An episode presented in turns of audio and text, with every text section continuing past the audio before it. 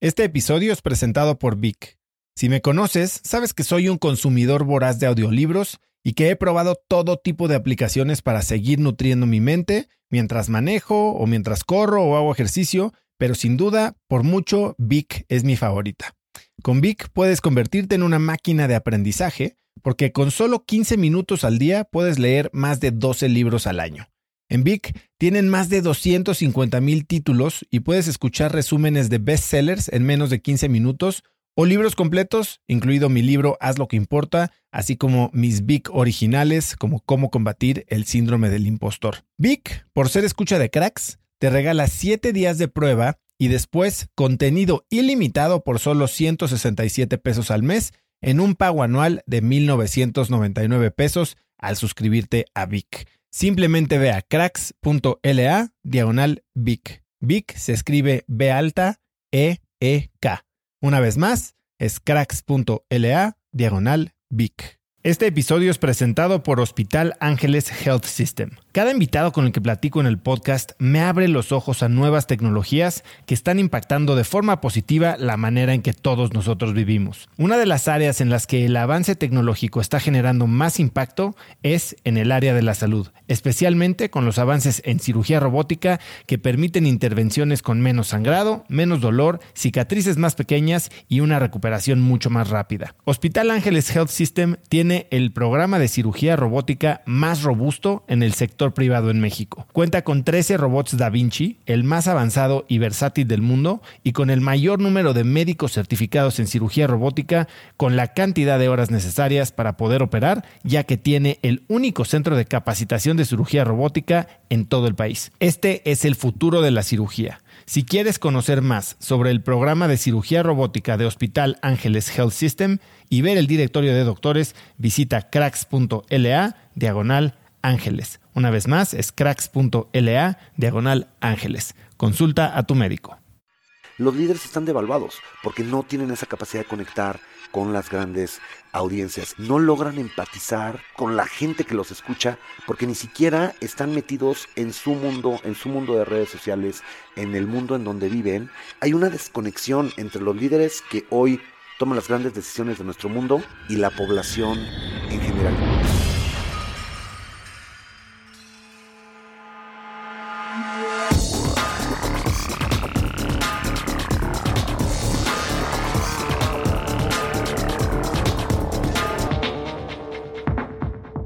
Hola y bienvenidos a un nuevo episodio de Cracks Podcast. Yo soy Oso Traba y entrevisto a las mentes más brillantes para dejarte algo único y práctico que puedas usar regularmente. Mi invitado de hoy es Miguel Mier. Miguel es director de operaciones globales de la cadena de cines Cinépolis. Es emprendedor, empresario, inversionista y como lo podrán comprobar en la entrevista, un aprendiz incansable. Hoy Miguel y yo hablamos sobre el impacto que tienen las historias en las conexiones humanas, del valor que aporta la educación continua para la transformación personal y sobre cómo organizar tu vida cuando estás involucrado en mil y un proyectos. Miguel es un gran mentor y amigo, así que espero que disfrutes esta rica plática con Miguel Mier. Pues Mike, gracias por estar en el programa hoy. No, hombre, al contrario, gracias por invitarme. Qué bueno verte otra vez. Ahora sí que nos conocemos que hace 13 años, 12 años. Sí, exacto, en el 2006. 2006 hace nos 13 añitos. ¿Cómo ha cambiado la vida? Ah? Uf, vaya que sí. Oye Mike, antes de empezar, que creo que, o sea, haciendo mi research, digo, te conozco, pero sí me metía a ver todo lo que has hecho en estos 13 años y hay mil cosas que quiero preguntarte. Pero quiero que empieces por contarme de 2011, cuando fuiste a Singularity University y que tuviste una extrema primera impresión de lo que era Singularity. Sí. Bueno, eh, a mí me abrió los ojos y creo que habíamos pocos eh, mexicanos que habíamos ido en ese momento a, Singularity. Ni se conocía. Ni se conocía eh, y yo llegué por una invitación de, de alguien del Silicon Valley donde estudiamos tú y yo que estaba vinculado a Singularity porque el catch era, eh, estas tecnologías van a cambiar la forma en la que vivimos todos, no importa la industria en la que estés, si no tienes necesariamente que estar en genética. Tal vez, ¿por qué no nos vamos un poquito para atrás y damos como el, one-liner de qué es Singularity? Claro, Singularity es eh, la convergencia de siete disciplinas que crecen de una manera exponencial. Eh, y estas siete disciplinas tienen que ver desde el supercomputing, la, la, acumulación de datos y procesamiento de datos a través de computadoras, temas que tienen que ver con la biología, o sea, la genética, eh, la nanotecnología, que es hacer tecnología en cosas muy pequeñas, 3D eh, printing, en fin, son siete disciplinas que todas están creciendo a la velocidad de la ley de Moore, que la ley de Moore dice que puedes procesar información en cada 18 meses, se duplica la capacidad de procesar información mientras se corta a la mitad del precio de procesar esa información. Entonces, esta ley de Moore que aplica para las computadoras, aplica para estas siete disciplinas y estas siete disciplinas van a converger en el punto de la singularidad. Y el punto de la singularidad, una de ellas, una de estas disciplinas es la inteligencia artificial.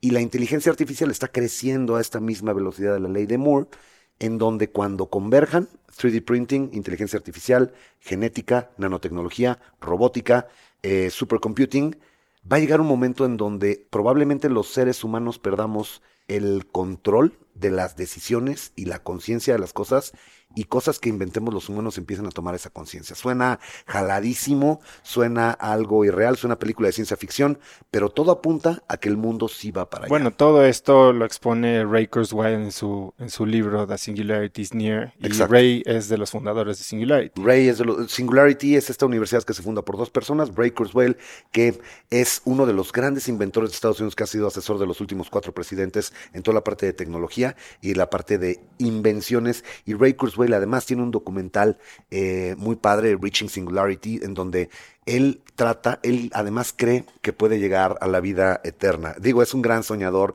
es un gran inventor, eh, y él todo el día se toma sus vitaminas y todas estas pastillas para, para hacer que su vida se extienda. Eh, se extienda y hace ejercicio y trata de mantener las células de su cuerpo activas y sanas para, para poder llegar al punto de la singularidad, porque él inclusive tiene otro sueño más rudo que es revivir a su padre.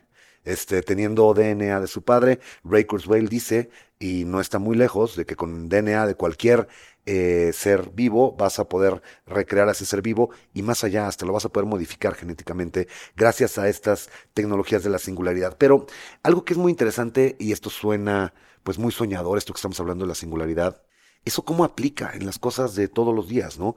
Todos los días nos subimos a un coche y manejamos un coche de un lugar a otro y la singularidad te dice que los coches van a desaparecer.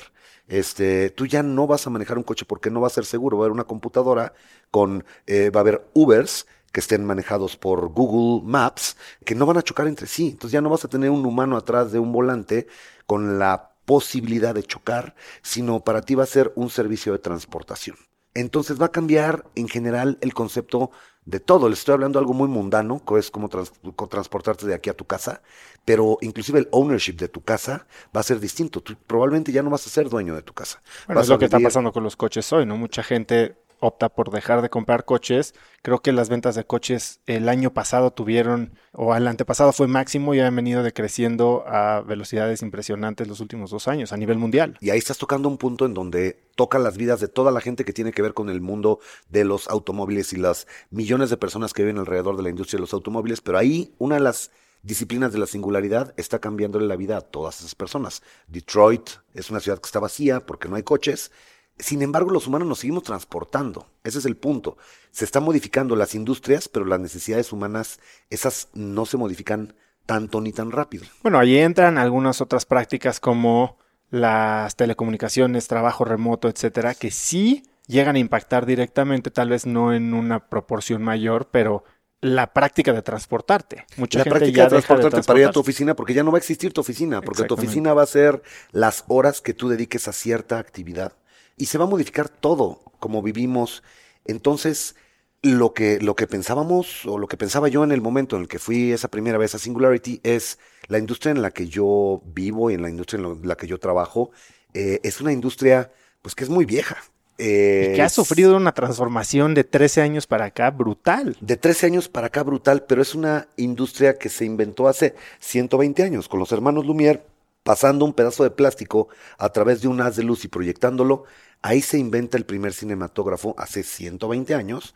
Eh, y al final del día lo que hacemos nosotros, la exhibición cinematográfica, es un haz de luz que proyecta una historia en una pantalla. A mí me apasiona la industria en la que estoy y ¿por qué voy a Singularity? ¿Por qué creía que estas tecnologías de Singularity van a impactar nuestra industria? Y lo sigo creyendo y está pasando y seguirá pasando. Eh, porque pues tiene que ver con la manera de producir películas, la manera de distribuir películas, la manera de exhibir películas. Pero hay algo en las películas que es lo que más me motiva a mí, lo que más me inspira a trabajar en esta industria, que el core, la parte central de una película es contarte una historia. Ese es el centro de lo que nosotros hacemos. No es tanto comprar butacas y pegar tabiques para construir un cajón en donde le vamos a poner una pantalla al frente y bocinas alrededor y vamos a traer un montón de gente.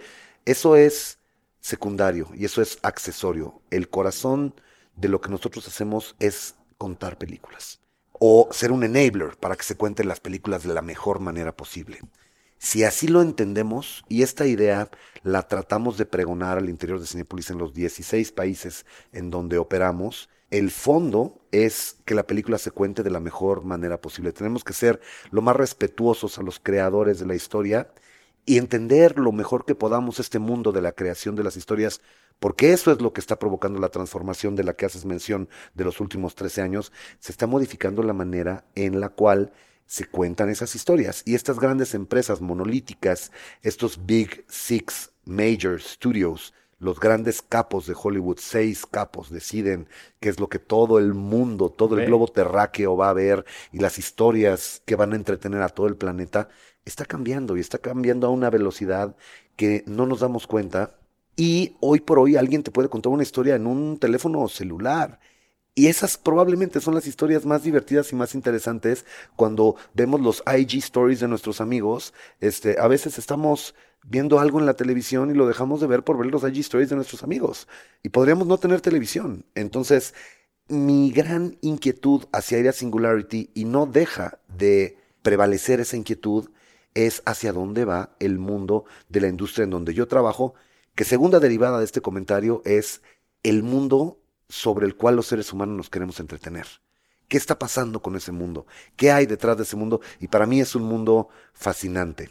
Tan fascinante al grado que uno de los libros que leí el año pasado que me pareció muy, muy interesante, que lo recomiendo para todos los que nos están escuchando, es Sapiens, que es un bestseller de Noah Yuval Harari, eh, que después hizo Homo Deus y acaba de lanzar su tercer libro. Pero Sapiens, que es por donde empieza, dice él eh, hace un recuento muy padre, muy sintético de la evolución de las especies desde que eh, surge vida en nuestro planeta hasta el punto en donde estamos hoy y todas estas especies evolucionando y tratando de sobrevivir.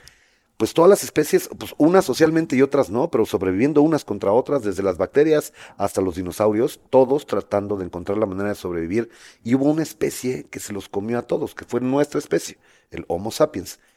Noah Yuval Harari dice que hay dos características que nos llevaron a ser la especie dominante de todo el globo terráqueo. Y esas dos características es la capacidad de imaginar cosas, o sea, el pensamiento abstracto del ser humano, y la segunda es la capacidad de comunicarnos. Lo que estamos haciendo en este momento, la capacidad de comunicarnos es la segunda variable que combinada con la capacidad de abstracción de nuestro cerebro, llevó a que nuestra especie, este chango evolucionado, se volviera la plaga del mundo, que es hoy lo que somos, este, pero nos volvimos la especie dominante. Gracias otra vez a contar historias, a la capacidad que tenemos de contarnos historias, porque imaginarte algo en tu pensamiento creativo es algo que no existe, como lo que estamos platicando ahorita con quienes nos están escuchando. Ellos están imaginando lo que les estamos contando. Y la segunda es la capacidad que tenemos de comunicarnos. Al sumar esos dos elementos, eh, llevan a que nuestra especie se pueda preparar para matar al mamut, para defenderse del el tigre de dientes de sable, porque en las noches, en la hoguera donde se juntaba el, este, el pueblo, la comunidad, se contaban historias, historias de sus abuelos, historias que los hacían reír, historias que los hacían llorar, historias que los hacían aprender, historias que los hacían prepararse para la cacería de mañana e imaginar el día de mañana mientras estás en ese momento de la hoguera hoy era algo sumamente poderoso que nos llevó a evolucionar como especie. Bueno, para mí hoy esa hoguera es una sala de cine. El lugar en donde puedes contar las mejores historias de la mejor manera contadas por estos grandes cineastas es en el interior de una sala de cine, porque se vuelve una experiencia comunal. Todos los que estamos allá adentro estamos poniendo atención a lo que el director, al storyteller nos está queriendo contar y une todas las artes, une artes visuales, artes gráficas, eh, artes musicales, eh, todas las artes, danza, eh, literatura, porque hay que escribir un guion y el guion puede o no ser literario, pero tienes una inmersión en, la, en, las letras, en la música, en la danza, en todas las artes, de una manera que solo el cine lo logra. Y para mí las salas de cine se vuelven estos grandes storytellers y esta fogata de los neandertales hoy es una sala de cine, ¿no? Sí, para, estoy de acuerdo contigo. Para complementar un poquito lo que dices, estoy, hablábamos de las conferencias TED antes de empezar a grabar. Y estoy justo leyendo el libro de TED. Y te habla justo de este fenómeno de las hogueras en las noches, como en el momento en que se crea el fuego, las tribus se juntan, cuentan estas historias y genera conexiones. Eh, también es famosísimo el estudio de Harvard que habla de qué es lo que más importa en la vida cuando se trata de generar felicidad y no es ni el dinero, ni el trabajo, ni la realización, es las conexiones humanas. Y entonces si estás a través de tu industria facilitando esta hoguera virtual, por decirlo así, en la que se comparten historias que generan conexiones, bueno, estás teniendo un impacto claro en la felicidad de miles o millones de personas. ¿no? Exacto, y regreso a tu pregunta de Singularity, para mí era importante ver cómo todas estas tecnologías que crecen de una manera exponencial, cómo iban a impactar este mundo del, storytelling. Y les puedo compartir una muy rápida, el 3D printing. Podrías pensar, ¿qué tiene que ver el 3D printing con el mundo del cine? Bueno, pues hay una productora que está eh, basada en, en Portland, Oregon, que hace películas de, eh, no es animación, se llama stop motion. Eh, lo que eran las plastilinitas. Lo que eran las plastilinas, pero con 3D printers. Entonces, hoy se están haciendo películas con 3D printers. Muchas de las eh, naves espaciales que ves en las últimas de las guerras de, la, Guerra de las Galaxias están hechas con 3D printers. Es una de las múltiples disciplinas de Singularity que están impactando nuestra industria, la industria del cine. Y muy curiosamente, en ese año que fue en el 2013, me parece que, o 2011 o, 2011, ese año me tocó estar con uno de los compañeros de asiento, porque éramos 15 alumnos en esa generación, fue Jim Janopoulos. Jim Janopoulos fue el CEO de 20th Century Fox y hoy es el CEO de Paramount Pictures, que por cierto esta semana estamos estrenando Rocketman, que es la gran apuesta de Paramount Pictures para revivir este gran estudio Jim Janopoulos es uno de estos seis grandes capos de eh, los estudios icónicos de Hollywood. Es una de las personas más importantes, es uno de los seis ejecutivos más importantes de Hollywood. Y ahí estaba, sentado al lado de mí, en Singularity, con la misma inquietud que yo, tratando de entender hacia dónde va la tecnología. Sí, entiendo que ese día hasta creíste que te habían estafado cuando llegaste a Singularity. Claro, porque veías hasta los maestros hasta como estaban vestidos los maestros, con chanclas, shorts, un verano en Palo Alto que hace calor, este, con unas t-shirts, em, todos eh, fachosos, eh, y no podrías creer que hasta, había hasta un, uno de los emprendedores de la currícula de maestros, era un cuate que nos entrenaba en wellness. Y era difícil de imaginarte que todos tus maestros habían vendido empresas, habían vendido startups en los últimos dos años en decenas o centenas de millones de dólares. Todos los maestros que tenemos enfrente, hasta el cuate que nos daba wellness, había vendido Fitbit. Este había sido uno de los fundadores de Fitbit y entre otras cuatro empresas. Entonces, era un ecosistema verdaderamente poderoso. Te estoy hablando en los inicios de la gran eh, expansión de Singularity como concepto, eh, pero el gran poder que tiene esta idea, y otra vez regresando al storytelling, la historia muy, muy poderosa que hay detrás es cómo la tecnología va a alcanzar a las capacidades humanas. Hoy todavía no estamos ahí y hoy todavía nos tenemos que comunicar como lo estamos haciendo y tenemos que transmitirnos información como lo estamos haciendo. Y regresando al estudio de Harvard, de estas grandes conexiones, me parece que un elemento muy importante de estas conexiones es la parte de la inspiración. Y nos tenemos que inspirar a través de las ideas. Y es donde Singularity era muy poderoso. Si a ti te interesaba la parte de biología, volteabas a Singularity y te podías inspirar en estos médicos que estaban desarrollando eh, tecnologías modificando células para crear corazones que pudieran ser, que pudieras quitarle una enfermedad de arritmia a un corazón, eh, y era sumamente inspirador lo que te puede, a lo que te puede llevar la tecnología, ¿no?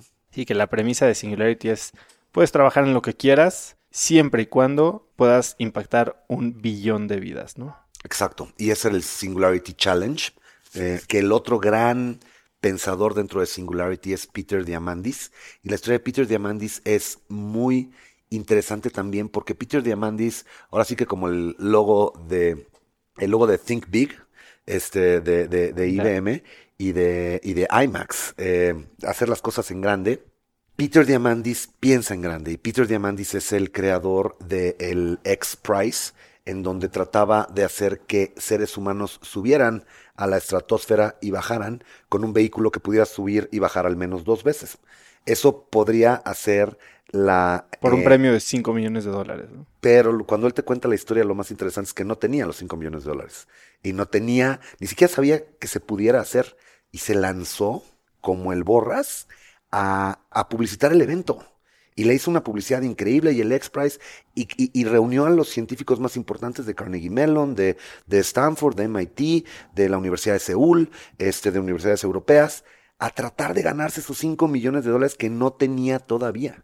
Y al ver que estaban pudiendo avanzar, logró encontrar a alguien que lo fondeara y eh, un X Prize o dos X Prizes más adelante logra el fondeo de Virgin, en donde se vuelve Virgin Space. Este, Virgin Galactic. Virgin Galactic, eh, esta, este spin-off de Virgin. Pero lo que es muy interesante de la personalidad de Peter Diamandis es, y en el mundo eh, de mucha gente que nos escucha, que está en el mundo del emprendimiento, es esa, eh, ese evitar el miedo al fracaso y lanzarte y, y- arrancar y emprender ideas a las cuales les creas con toda la pasión eh, y poco a poco las cosas se irán acomodando para que, para que se resuelvan. Entonces Peter Diamandis es eh, este otro socio de Ray Kurzweil, crean Singularity y con la potencia de ideas eh, genéticas y de invención de Ray Kurzweil, con el empuje de Peter Diamandis, logran crear esta universidad que es sumamente inspiradora y que me parece que ha cambiado la vida de muchas personas, ¿no? Ahora quiero moverme un poco porque, bueno, tú en 2015 diste, regresando al tema de TED, tu Sí. plática TED, ¿no? Se llamaba Meet Mar, que es un, si lo explico bien, es un modelo mental de cómo atacar la vida, por decirlo así. Ajá, Y Mar era mente, acción, resistencia. exacto. Y MIT es de conocer, conoce a Mar y Mar era una, era el acrónimo de una persona. Correcto. Ahora, mente, empecemos por ahí. Eres un estudiante incansable. Yo te conocí cuando estabas haciendo tu primer posgrado. ¿Fue el Correcto, primero? Sí, correcto. ¿Cuántos llevas? Ahorita estoy terminando, eh, si todo sale bien, en enero del año que entra termino el cuarto, mi cuarta maestría. Cuarta maestría. Sí. Y eres profesor de varias otras. Y soy profesor de una maestría en Administración del Entretenimiento en Carnegie Mellon en Los Ángeles. ¿Qué hay detrás de esta o de este hambre de seguir aprendiendo? Pues creo que la pregunta es bien este, interesante porque yo en la carrera inclusive no era tan buen, o sea, no era, no era tan clavado a la estudiada.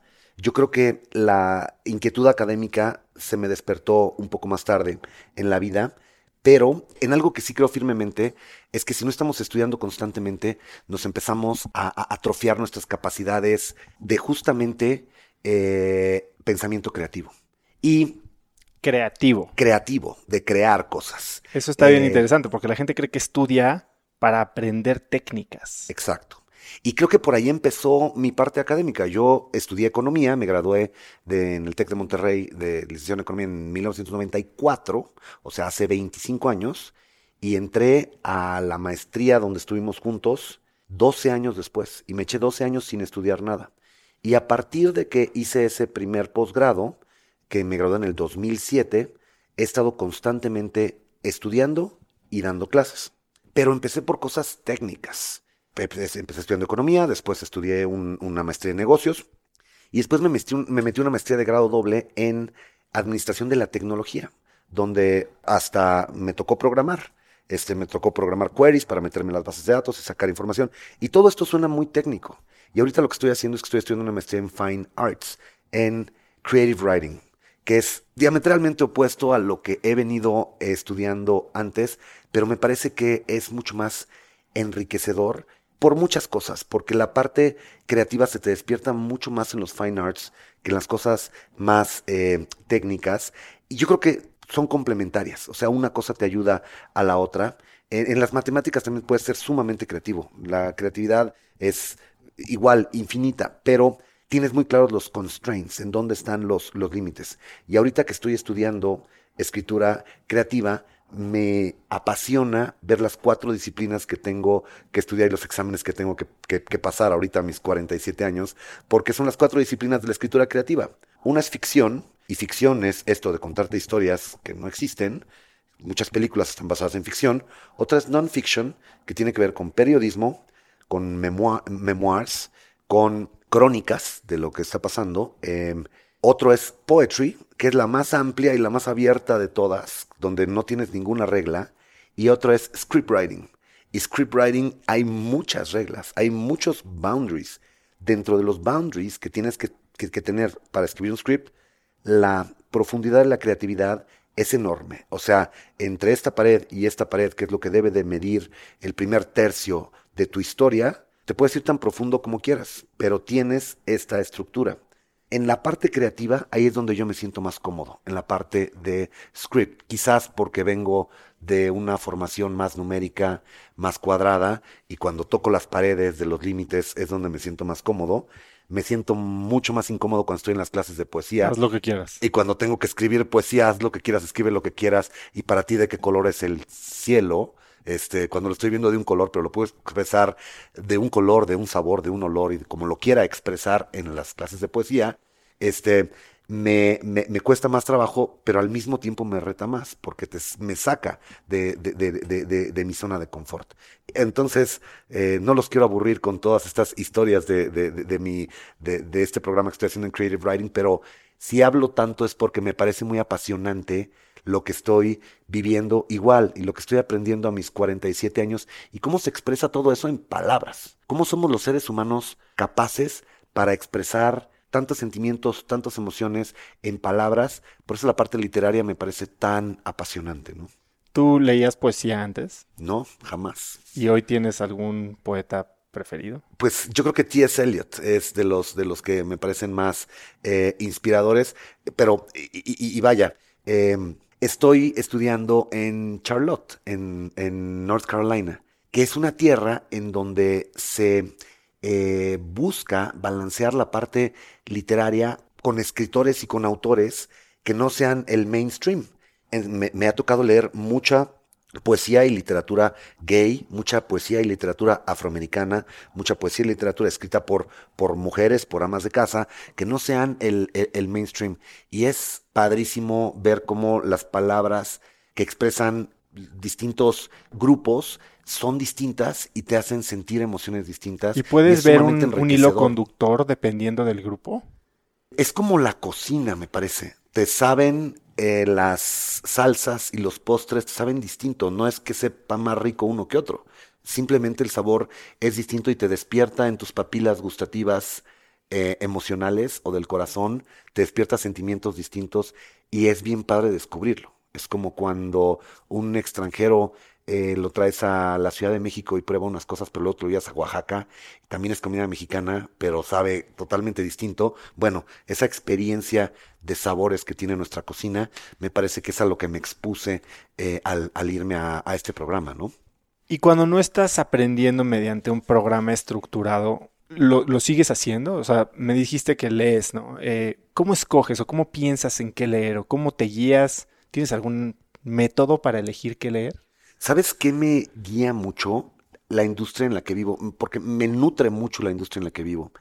Y leo mucho, pero vinculado con temas que en muchos casos me despiertan las películas.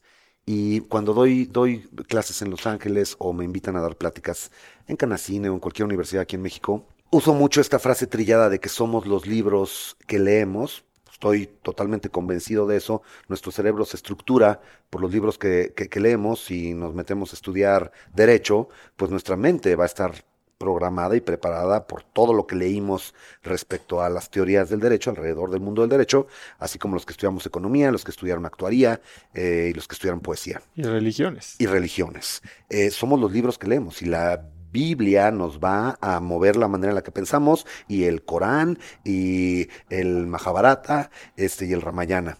Pero también creo que somos las películas que vemos. Si las películas hacen bien su labor de transformarnos como seres humanos, el bagaje emocional de lo que tenemos y muchos de los puntos de referencia también vienen de las películas que vemos. Y yo veo muchas películas. Yo a la semana, pues no hay semana que no vea cuatro o cinco películas.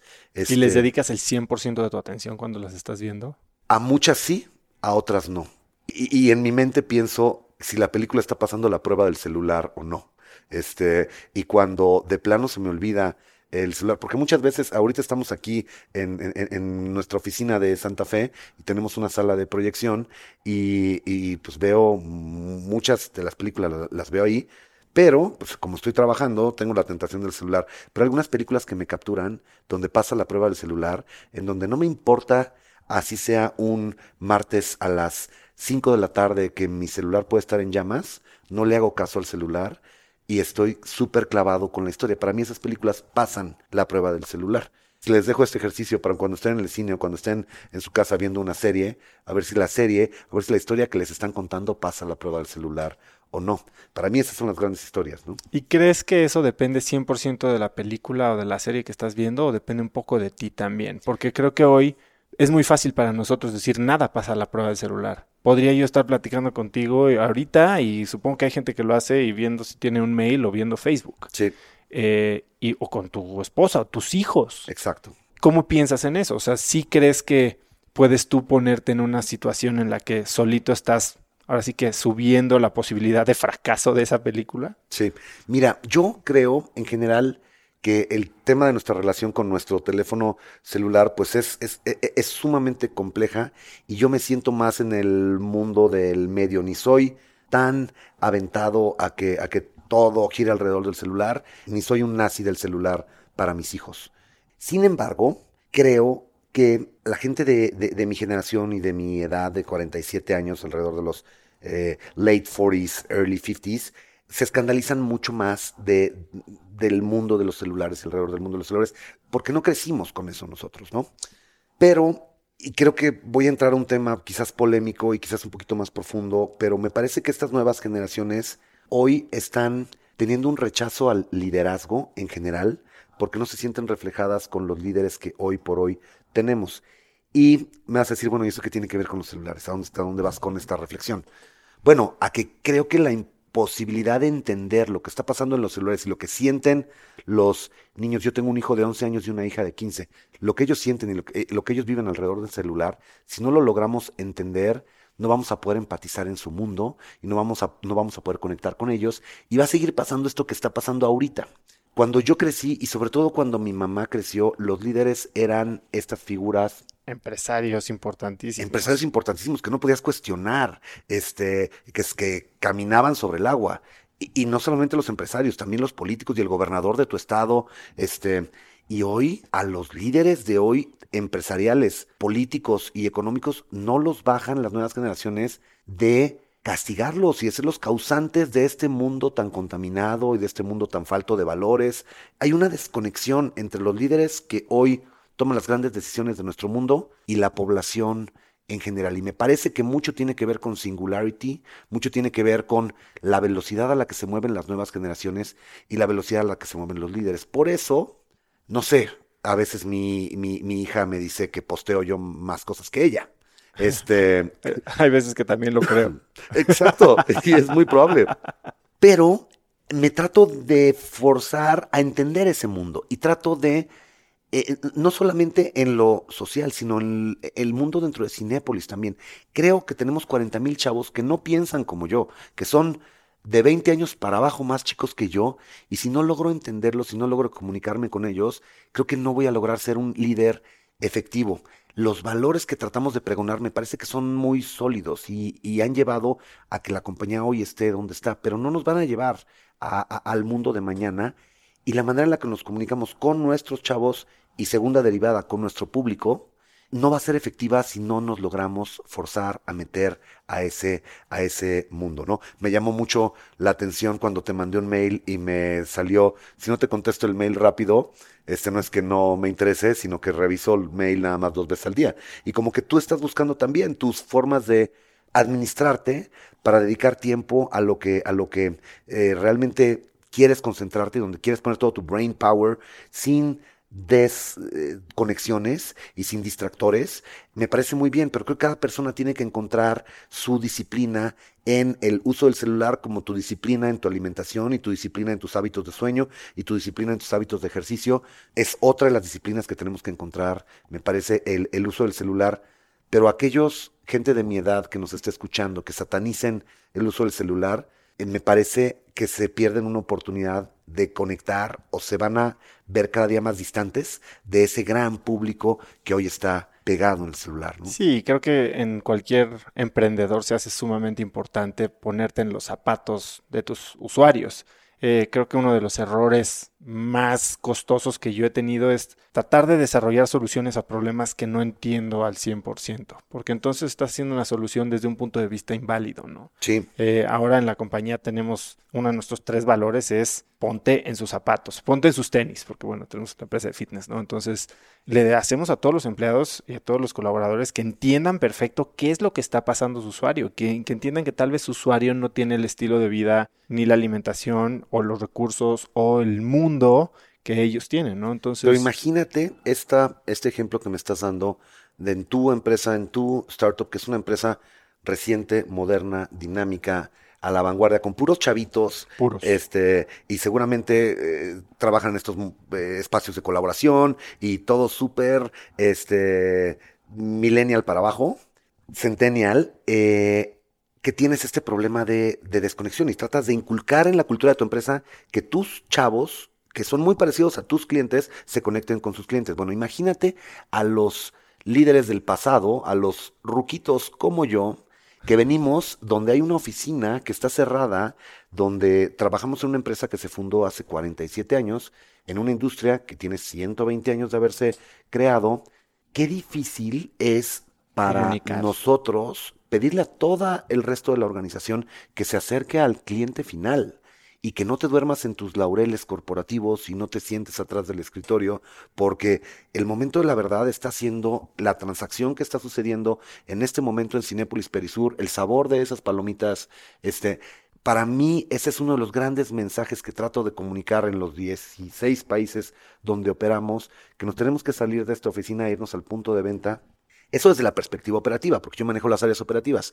Pero en la parte mental, en la parte de en dónde están, es donde nos tenemos que meter al mundo de las redes sociales y donde nos tenemos que meter al mundo de, pues vaya, eh, al mundo de, las ideas. ¿Qué es lo que ellos están pensando y cómo nos vinculamos a ese nivel con, eh, con nuestros chavos, ¿no? Yo siento que mi rol, eh, estábamos hablando de tu empresa, tú como emprendedor, y seguro mucha de la gente que nos está escuchando son emprendedores y han de decir, híjole, qué hueva escuchar a este ejecutivo de una empresa grande que no tiene nada que ver con el emprendimiento. Es una Este- de las cosas con las que he batallado ahora en el podcast, porque sé que podría entrevistar a muchísima gente, pues de la vieja guardia, ¿no? Y que probablemente no vaya a haber una conexión que se logre en una hora, hora y media, ¿no? Y la gente que te escucha seguro han de decir qué hueva escuchar a este ejecutivo de Cinepolis, porque seguro esta empresa de que viene de Organización Ramírez de los setentas, este, no tienen nada que contarnos. Bueno, les diría que sí, tienen toda la razón, no tenemos nada que contarles, pero lo que, lo que sí me gustaría comunicar es el, es el esfuerzo para tratar de inculcar una semilla, no de emprendedor, porque este es un emprendimiento que hizo una familia de Morelia, Michoacán, una familia súper admirable de Morelia, lo que creo que tenemos que vender nosotros internamente es ser no entrepreneurs, sino intrapreneurs.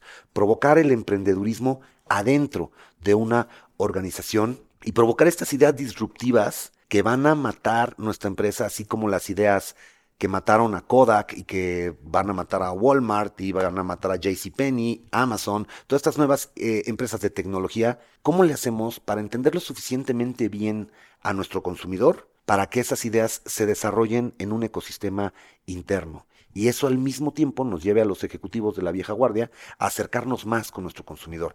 Ese creo que es el gran reto de las empresas hoy en México y en el mundo, pero está vinculado a la otra, a- al otro concepto que te comenté, a que los líderes no logran empatizar con la gente que los escucha porque ni siquiera están metidos en su mundo, en su mundo de redes sociales, en el mundo en donde viven. Este, vaya, no nos vayamos más lejos.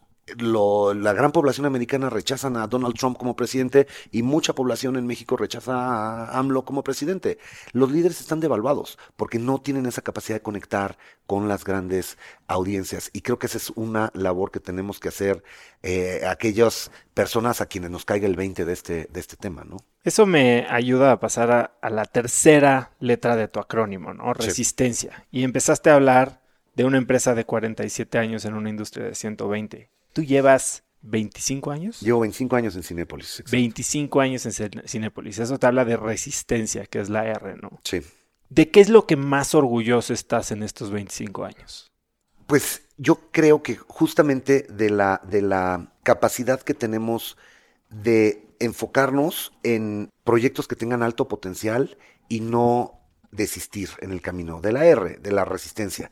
Creo que un eh, ejemplo que comparto ahí en el TED es eh, lo descabellado que podría pensar que una familia emprendedora mexicana de provincia, de Morelia, Michoacán, entre al mercado más grande de su industria, que es el mercado de la India. O sea, esto es una idea que suena jaladísima de los pelos este, y- y muy difícil de lograr. Peor cuando te enfrentas al ecosistema en India y te das cuenta que todo es, o sea, muy difícil de lograr.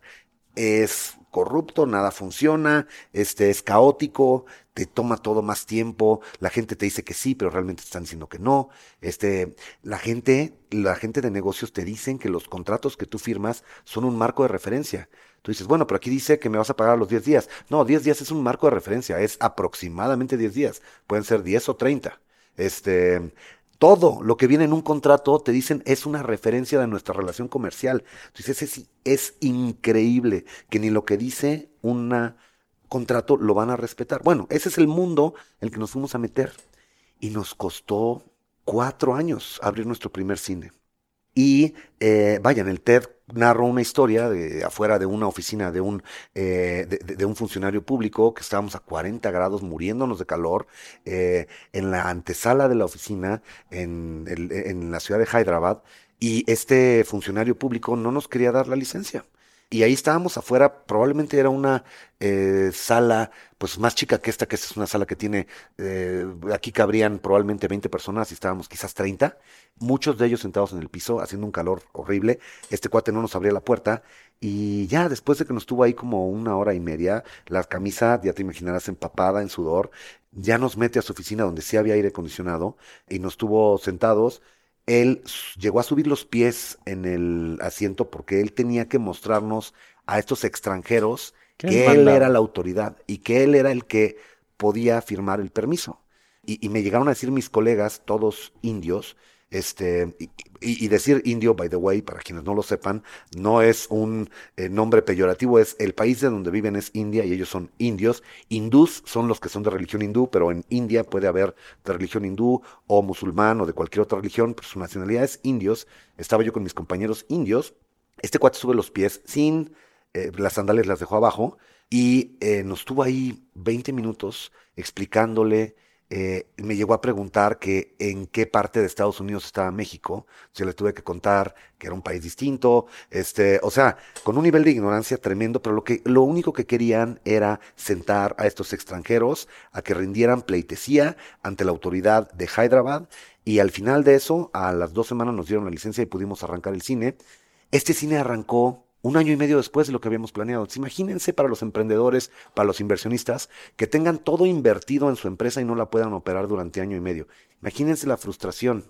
Y los dueños de esta empresa Cinépolis fueron suficientemente pacientes para esperar a que se firmaran estos permisos y se lograra eh, empezar a vender boletos de cine y palomitas.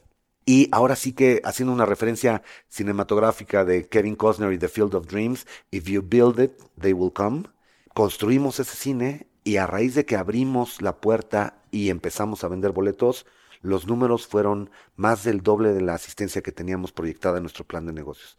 Entonces, haciendo una reflexión para los emprendedores que nos están escuchando, en India lo que pasa, eh, sí te paga el mercado, pero tienes que aguantar y aguantar. Por eso puse la R en el acrónimo de MAR, que es Resilience en inglés y Resistencia en español. Tienes que aguantar, aguantar, aguantar, aguantar. Y el día que abres la puerta y el día que le pegas al jackpot y te das cuenta que los números que te llegan de India son del doble o del triple de los números que tú habías planeado, pues empiezas a tapar los hoyos de la inversión que hiciste y que estuvo parada durante año y medio. Pero si estratégicamente está bien pensado tu plan, si tienes la suficiente disciplina para mantenerte en el camino, los frutos se dan. Los frutos se dan en tu business plan, se dan en tu ejercicio, se dan en tu alimentación.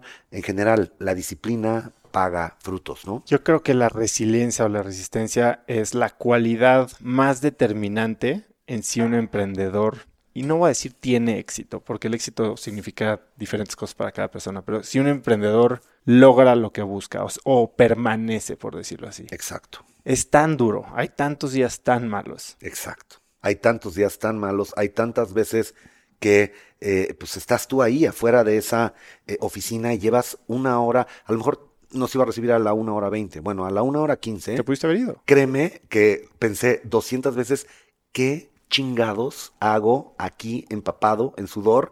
Y este güey igual y no nos recibe. Este, y a lo mejor voy a tener que regresar mañana. ¿Qué chingados hago del otro lado del globo terráqueo? Mis hijos están en Morelia en la escuela y yo estoy aquí. Y ahora, este es un proyecto que propusiste tú dentro de Organización Ramírez, que fue un proyecto que salió de Stanford Exacto. con tus cofundadores indios y que supongo que significaba muchísimo en tu solvencia moral dentro de la empresa. Por supuesto, en mi solvencia eh, eh, eh, es en donde entro al concepto de intrapreneur. Porque también te estás jugando todo, no te estás jugando todo tu capital, digamos, o tu tiempo allá afuera, pero una idea que tú logras vender al interior y que te dicen, ok, le tenemos confianza a tu idea, ok, le ponemos lana, es muy parecido como un emprendedor. Hay alguien que le pone lana a tu idea y a esa persona a quien le puso lana a tu idea, tú le tienes que dar resultados y no le puedes quedar mal, está confiando en lo que tú pensaste. Entonces, es muy parecido a lo que hace un emprendedor, pero quiero darles el concepto a todos los que nos están escuchando, que inclusive en las empresas grandes puede haber casos de emprendimiento y ahí es donde las empresas realmente logran evolución. Muchas veces cuando, cuando, cuando platico con, con- grupos, me preguntan, bueno, ¿y de dónde viene la innovación? Y me gusta compartirles eh, dos ejemplos muy rápidos de innovación. Uno que tiene que ver con innovación tecnológica que cambió la manera en la que consumimos cine y a lo mejor no nos damos cuenta, porque vamos al cine pues como nuestra manera de entretenimiento, pero imagínense el caso de negocio detrás de esta primer idea compleja que les voy a compartir y la segunda idea que les voy a compartir es una idea muy sencillita que hasta risa les puede llegar a dar. Pero la idea compleja es que ¿cuál es el principal detractor de que vayas a una que vayas a ver una película. Bueno, pues las filas. ¿A quién le gusta hacer filas? A nadie. Y nosotros en Cinepolis, te cualquier cadena de cine en el mundo, te forzábamos a hacer tres filas. La fila de la taquilla para comprar tu boleto, la fila de la dulcería A la sala. y la fila para entrar a la sala. Y ya sabíamos que era el pain point de todos nuestros clientes, porque no hay una sola persona en el planeta que le guste hacer fila, ¿no? De entrada.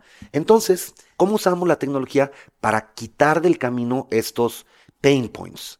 Y, pues bueno, tuvimos que crear un app en donde compraras tu eh, boleto, pero que además tuviera un mapa que se vinculara con el servidor del cine, que tuviera mapeadas las butacas, sino que, no pudieras vender dos veces la misma butaca, pues, pues el problema que se te hace operativo. Pero ya al final que lo, lo logramos resolver para todas las salas de México, y cuando lo lanzamos, lo lanzamos a nivel nacional, en grande, en todas las salas de México, Nuestros consumidores no se acuerdan, pero antes hacían esas tres filas y hoy quizás la razón por la que la propensión de ir al cine en México es tan alta es porque hemos sido innovadores en quitarle pain points a nuestros clientes y ya desde que lanzamos el app le ahorramos dos de las tres filas, ya no tienes que hacer fila en la, en la taquilla, ya no tienes que hacer fila para entrar a la sala, antes si se acuerdan, pues entrábamos y agandallábamos lugar y con el suéter de tu amigo recorrías toda la fila y te acostabas en cinco lugares, mientras era una rebatinga, agarrar buen lugar. Y hoy, si te toca un mal lugar, ya sabes que te va a tocar, quizás no, quizás no el lugar que tú querías exactamente, y si querías ese lugar, te cambias de función. Y manejas expectativas. Las expectativas están perfectamente claras y tú sabes que vas a primera fila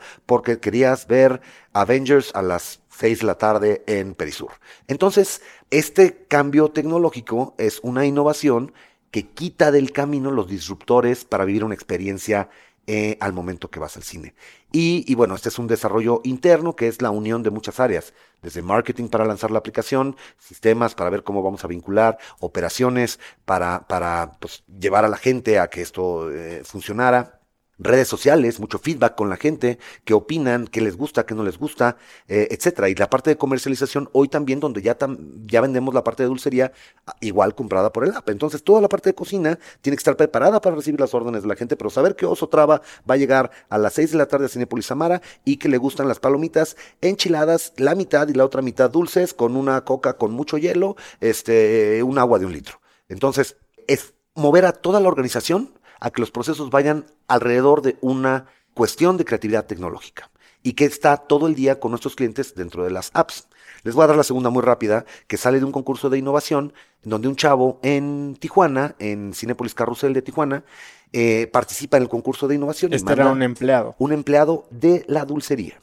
El challenge era resolver cosas de tu chamba. ¿Cómo podías encontrar algo que llevara un mayor bienestar al público y que te ayudara a ti a hacer tu chamba menor, mejor? Y al momento que escribe su carta, este chavo, este cinepolito, nos dice que la principal molestia que tenía de sus clientes es porque lanzamos nosotros palomitas de sabores y tenemos las palomitas de mantequilla, las palomitas light, palomitas enchiladas y palomitas acarameladas, y la gente le decía, ¿por qué me tienes que vender toda una canasta de palomitas de un solo sabor? Y me vas a obligar a comprar dos, pero yo la verdad quiero unas de una y quiero unas poquitas de una y unas poquitas de otra. Desde entonces nuestras palomitas eran un, un, un cubo cuadrado. Y lo que hizo este chavo para evitar el problema con sus clientes es que tomó estas cajas de cartón, que son un cubo de cartón, le quitó una de las paredes, la rompió de otra caja de cartón y la puso en medio y dividió este cuadrado en dos triángulos. A través de una de las hojas de otra caja de cartón y él se inventó el separador de palomitas y ahí en Tijuana, en ese momento, se inventa poder vender dos sabores de palomitas con los mismos buckets de palomitas, con el mismo cartón que tenía ahí. O sea, imagínense lo sencillo de esta innovación que no se nos había ocurrido a ninguno de los genios del corporativo.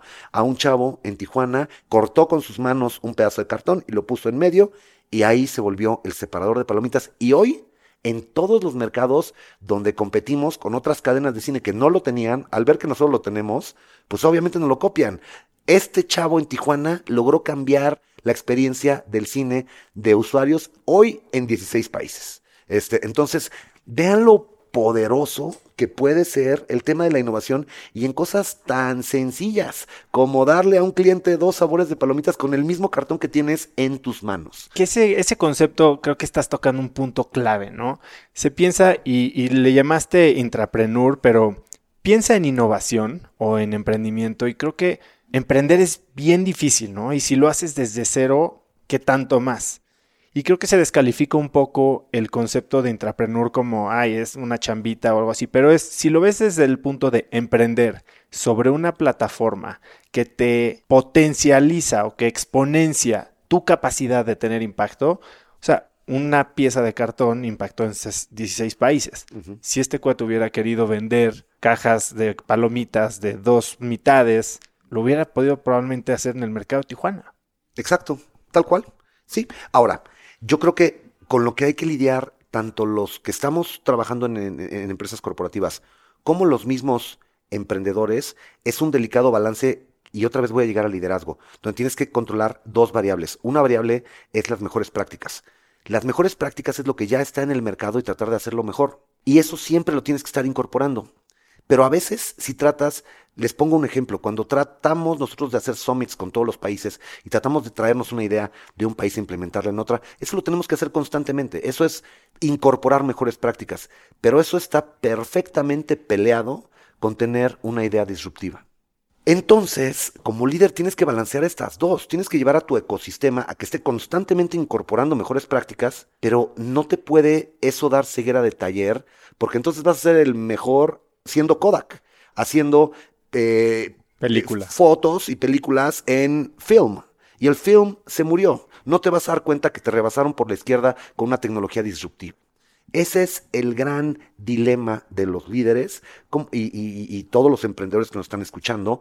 Tienes que estar constantemente incorporando mejores prácticas, pero al mismo tiempo tienes que estar teniendo la vena disruptiva y rompiendo todo lo que estás haciendo para encontrar algo que sea totalmente distinto. ¿Cómo lo haces? Ese es el delicado, el delicado balance que todos los líderes deberían de tener. eh, ¿Tú eh, cómo lo haces hoy? Hoy, hoy ¿cómo te aseguras de no estar optimizando tanto que te cierras a la innovación? Pues es que yo creo que tiene que ver con estos procesos de intrapreneurship. Porque, por ejemplo, esta empresa basada y fundada en Morelia, Michoacán, cuando yo entro a Cinépolis teníamos 300 salas en una zona de México, en la región centro de México, y algo en Tijuana. Pero no éramos una empresa ni siquiera a nivel nacional, teníamos 300 salas. Hoy tenemos 6.000 salas. Pasamos de 300 a 6.000 en 25 años que llevo, eh, de 300 en México a 6.000 en 16 países. Hay cosas que son muy disruptivas como lo de India. Lo de India provocó un cambio de mentalidad de si la podemos hacer hasta allá, nos podemos ir a meter a cualquier mercado. Les voy a compartir otro gran cambio de mentalidad, que es el cambio en el que estamos, que es, no- nos hemos centrado en 45 años de historia que somos una empresa de exhibición cinematográfica. Pero hoy nos estamos metiendo a distribución, estamos haciendo una integración vertical. Y si pensamos en Netflix, que es eh, siempre la marca que constantemente me, me traen en conversaciones como estas, que si Netflix se va a acabar el cine, que si Netflix va a acabar con las salas de cine, me gusta traerles esta reflexión de cuando tú y yo estudiábamos en California, Netflix era por correo. Y te mandaban los DVDs por correo y tú regresabas el DVD que ya habías visto y te mandaban otro. Netflix era la empresa más grande de logística en Estados Unidos. Era el principal comprador del US Postal Service, el que más estampillas le pagaba al US Postal Service. Netflix migró de ser, y justamente nos tocó en ese año 2006, el brinco a que te daban la suscripción de mail a hacer el streaming, que en ese momento sonaba como una locura. Se movieron de ser una empresa de logística a una empresa de tecnología porque pues eran las mismas películas que le compraban a los seis capos del mundo de Hollywood y hacías streaming con ellas.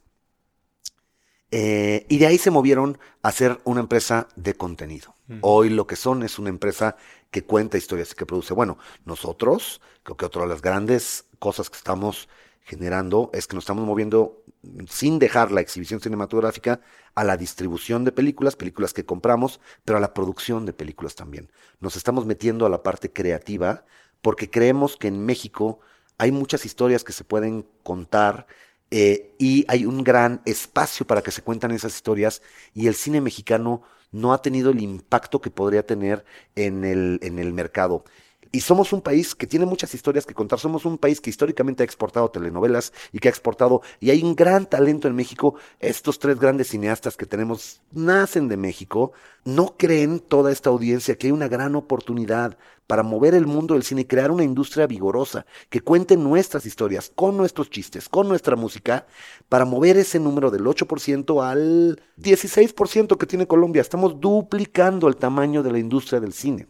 Yo creo que eh, podemos nosotros desde Cinepolis y otra vez en un intrapreneurship desarrollar los eh, métodos y la estructura y la disciplina para que la industria de la producción en México crezca, florezca y se vuelva uno de los eh, orgullos de nuestro país, además de dejar un legado cultural importante de lo que estamos viviendo en este momento de nuestras vidas. Entonces, eh, igual hablo con mucha pasión de esto porque es otro, me estás preguntando cómo generar estas ideas innovadoras y no sé si nos vaya a ir bien o nos vaya a ir mal, no sé si la vayamos a regar eh, haciendo 10 películas y nos va a ir fatal. Pero yo creo que hay un gran espacio y yo creo que debemos de apostarle a esas oportunidades en donde you're doing good by doing well.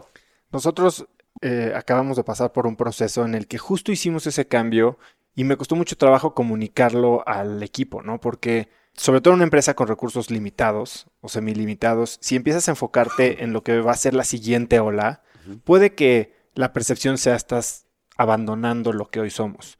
Que Netflix, si lo ves en 2006 a 2008, 2009, literal abandonó el ser la empresa de logística para apostarle a ser una empresa de tecnología.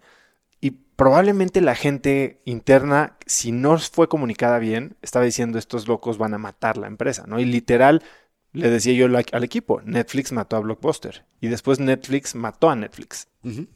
Exacto.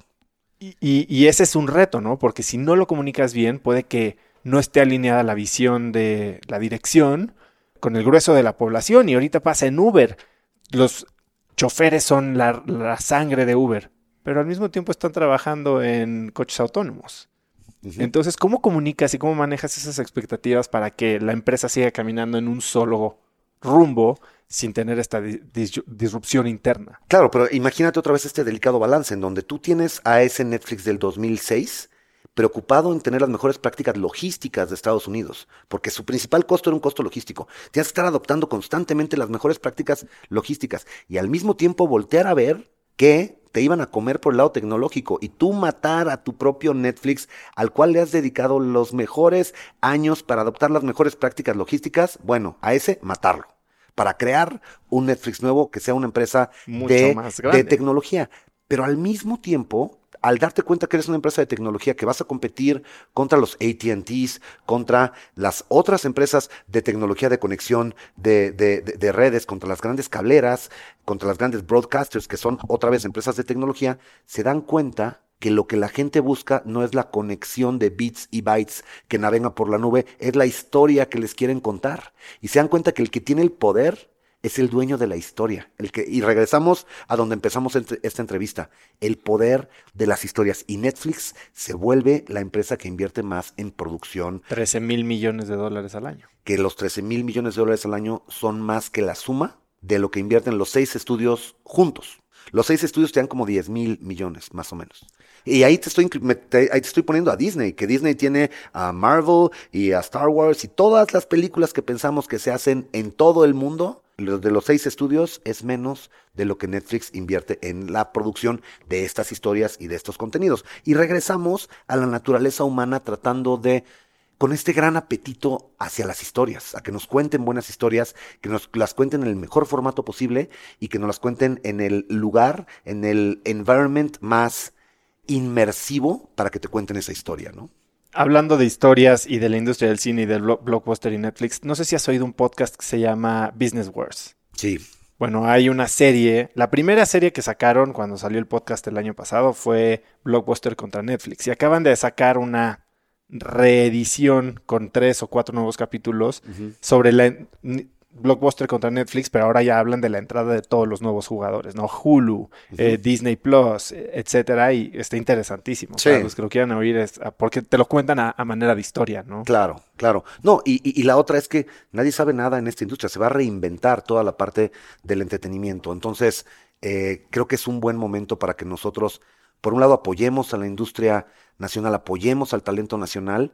Eh, y podamos ser un elemento también que pueda con sus propias historias generadas aquí en México, pues competir contra las otras plataformas de contenido que se van a empezar a hacer pues, por todos lados, ¿no? Quiero aprovechar que usaste la palabra reinventar, porque platicando con amigos en común, les pedí que te escribieran. Y una palabra que usaron o una manera en que lo hicieron fue, Miguel es alguien que se reinventa constantemente. Y estoy muy de acuerdo, ¿no? Yo de lo que te conozco, pues has pasado por muchas etapas. ¿Y cuál crees que ha sido tu reinvención más radical? Yo creo que lo que más cambió mi vida fue haber decidido estudiar mi primer maestría en un ambiente que era totalmente ajeno a mí, hostil, hasta en un idioma que era totalmente ajeno a mí. Creo que me fui a poner en el lugar que más miedo me daba y que me causaba menos confort, que me había sacado más de mi zona de confort. Y van a decir, ay, te la estás jalando. Este, pero voy a, voy a explicar esto. Yo nunca había estado, estudiado en Estados Unidos, entonces yo no sabía que era un GMAT. Eh, y tuve que estudiar un año para el GMAT y me costó sangre poder dar el número para que me aceptaran en una universidad buena en Estados Unidos. Desde ahí empezó mi proceso de transformación y mi proceso de sufrimiento. Pero yo no hablaba suficientemente buen inglés. Eh, hablaba suficiente para escribir los ensayos que tenía que escribir con mucha paciencia y con muchas revisiones, pero a la velocidad a la que daban las clases en Stanford era para mí las primeras clases eh, haberme metido al Twilight Zone. No entendía la velocidad con la que daban los conceptos. Este, entonces, mi transformación de vida, estaba yo recién casado, mi hija, bueno, no recién casado, pero tenía dos años de, casado, mi, mi, hija Sofía tenía un año, este, Daniela, mi, mi ex esposa, nunca había salido de Morelia.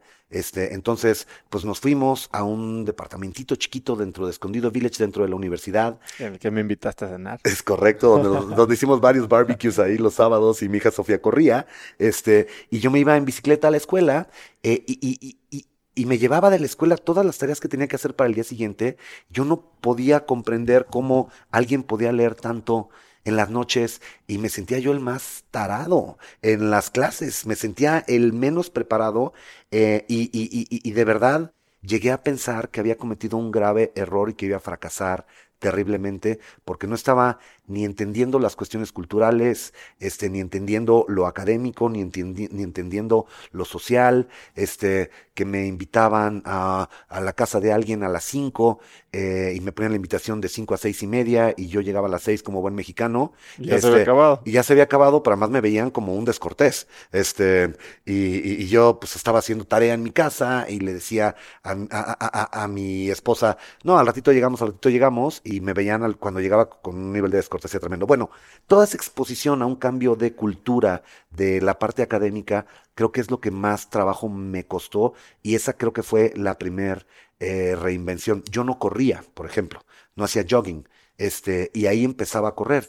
Y me acuerdo que iba a este cerro, donde está la antena de Stanford, eh, que es una subida tremenda, que yo igual decía, es que es imposible, ¿cómo la gente que sube esta, esta, esta subida están locos, están mal de la cabeza? Bueno, al cabo del tiempo, pues la empecé a subir y corrí mi primer maratón completo eh, ocho meses después de que salí de, de, de, Stanford. Pero eran, eran todos estos sentimientos de discomfort, me sentía mal, me sentía fuera de lugar, me sentía pez fuera del agua. Este, y, eh, y, y, y, llegamos a la R de mar, seguirle, seguirle, seguirle, y al final creo que me sentí no tan mal cuando me gradué, pero ahora, el mes pasado, hoy este año estamos a eh, 12 años de haberme graduado. Me invitaron por segundo año a dar una clase ahí en Stanford, uno de mis maestros. Este, me dio un orgullo tremendo regresar a las aulas y ahora yo regresar siendo el que está del otro lado, el que les está impartiendo conocimientos, cuando yo me sentía tan intimidado cuando estaba del otro lado del escritorio. Pues estas todas son lecciones de, de, de, de humildad y de, y de tratar de pues seguir adelante ante los obstáculos y, y, los frutos llegarán, así como en Hyderabad, así como, como, pues, como en Stanford, ¿no? Este, seguir eh, adelante y regreso a tu, a contestar tu pregunta de la reinvención. ¿Cuál fue la reinvención como más drástica que tuve? Pues me parece que fue ahí, porque además ahí estando así de, de incómodo es donde sale la idea de que Cinépolis se vaya a la India. Entonces, imagínate viviendo todos estos eh, cambios caóticos, todas estas crisis, este, pues era también una persona que tenía poquito tiempo de estar casado y las crisis que eso provoca en tu relación con, eh, con tu pareja, con tu hija, eh, las tareas que no las alcanzaba a hacer a tiempo, mis reuniones de grupo que llegaba tarde, que era un caos, o sea, este, todo mal, al principio todo mal. Y afortunadamente al cabo del tiempo las cosas se fueron corrigiendo y todo fue mejorando y todo fue tomando su curso y me cambió la mentalidad. Y eso, cambio de mentalidad, es el, la que me llevó a hacer el siguiente estudio y el siguiente estudio y el siguiente estudio y el siguiente posgrado, este, y a darle un gran valor a la parte educativa. Yo no puedo dejar de decirle a quienes nos están escuchando que el mejor tiempo y dinero que he invertido en mi vida tiene que ver con la educación. Sí, yo, yo creo que ese cambio de mentalidad a mí me pasó, yo lo describo como, me pasó lo mismo que yo era el más idiota del salón, yo sentí que estaba ahí de panzazo, lo que te dicen, ¿no? Alguien se equivocó dejándome entrar aquí. Exacto. Pero yo sí llegué además con una mentalidad muy cerrada, o sea, una visión del mundo muy chica, aunque había viajado y lo que tú digas, sí tenía una mentalidad de yo voy a lo que voy y toda esta gente, los indios, los asiáticos, no, hombre, esos que hagan su rollo allá, quién sabe qué van a decir, no saben ni hablar inglés. O sea, llegué con una mentalidad muy chica. Y además de abrirme el mundo, creo que lo que más aprendí en esa experiencia fue a aprender. Claro. Y yo no he hecho ningún posgrado en sí después de Stanford, he pasado por creo que 11 aceleradoras de negocios, he leído cientos de libros uh -huh. y eso es algo que estoy de acuerdo contigo. Ahora, el, la pregunta es, el dinero mejor invertido y el tiempo mejor invertido es en educación. ¿Cómo se va a ver esa educación en 30 años? Porque claro. así como está siendo eh, transformada la industria del entretenimiento, yo hoy no sé cómo van a estudiar mis hijos en 15 años la carrera. Claro. No sé si van a estudiar una carrera, lo decíamos. Mis empleados tienen 20, 25 años y no no, sabemos si van a existir las carreras, exacto. Ahora, nada más déjame regresar a complementar mi respuesta, porque la otra parte que yo era totalmente atípico dentro del, dentro del ecosistema de, de- de Stanford y del Sloan, es que todos eran personas que estaban buscando emprendimientos para levantar dinero en el mundo de la tecnología, ¿sí? En el mundo virtual, o sea, levantar dinero de fondos de inversión en el mundo de la tecnología. Lo que menos querían era trabajar para alguien, o sea, todos querían volverse eh, emprendedores, sus propios jefes, multimillonarios muy rápido, no querían tener que ver con un sueldo y todos querían que fuera con cosas de tecnología y con cosas virtuales. Yo venía del mundo perfectamente opuesto. Opuesto. Yo venía de un mundo, de una empresa familiar que me contrató y que me becó y me mandó. Pero esa empresa familiar es de brick and mortar, es de ladrillos, no tiene nada que ver con tecnología, de una industria, podrías pensar anacrónica, de hace 100 años de antigüedad, donde yo no iba a levantar dinero de nadie. Ibas Este, a regresar a tu Iba escritorio. a regresar a mi escritorio, a mi chamba, a mi puesto, con mi tarjeta y con mi corbata. Yo era Dilbert, iba a regresar a ser Dilbert en Stanford, en el mundo del emprendimiento. Entonces, imagínate cuando yo hablaba de mi historia y me decían, bueno, ¿qué haces aquí? ¿Qué no quieres mandar Cinépolis a volar y tú emprender y volverte? Yo decía, quiero todas esas ideas, pero como parte de esta estructura y como parte de esta organización, ¿Por qué? ¿Por qué, por qué esa por lealtad. lealtad? porque Cinépolis fue la, que, la empresa que me dio la oportunidad de ir a transformar mi visión del mundo de una manera tan radical que yo no podía más que regresar con una idea que surgiera de allá, que le generara a Cinépolis un retorno a su inversión de tiempo y de dinero que pusieron en mí. Me, me- me inyectaron una inversión en mi desarrollo intelectual. De mi desarrollo intelectual tenía que venir un fruto que le ayudara a Cinépolis a pagar la inversión que hicieron en mí. Por y que lealtad. ellos estuvieran abiertos. Porque a escuchar esas ¿Cuántas ideas. empresas no mandan a, a gente a cursos y regresan y, oye, pero aprendí esto, Shh, haz, haz lo mismo que venías haciendo, ya fuiste a tus vacacioncitas. ya". Bueno, si te contara y si hiciera un cortometraje del momento en el que presentamos la idea en el board a, a- a los board members. India. Sí, regresando de Stanford. de- después de que resulta que este cuate Miguel que manejaba la operación se fue. Se fue a California este, un año. Y después del año que regresa, presenta en el board, después de un año que no lo vemos, llega al board a presentar, invertir millones de dólares del otro lado del globo terráqueo, donde los 18 board members que habían, solamente uno había ido a India, que era Alejandro, mi jefe.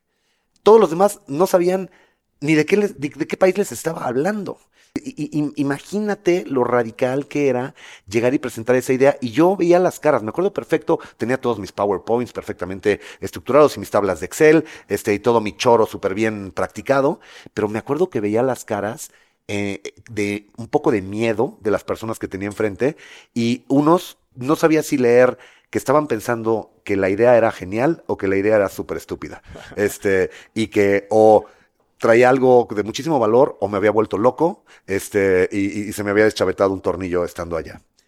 Y así siguió la cosa, por eso hablo de la R de resiliencia, porque tuvo eh, la empresa que mandar la inversión hasta la India, abogados, contadores, todo, y hasta varios años después, tres años después fue que pudimos abrir el primer cine. Imagínate con esa inversión allá parada, sin darle ningún retorno durante tres, cuatro años. Y después empezaron los frutos. Pero regreso a la parte de resiliencia.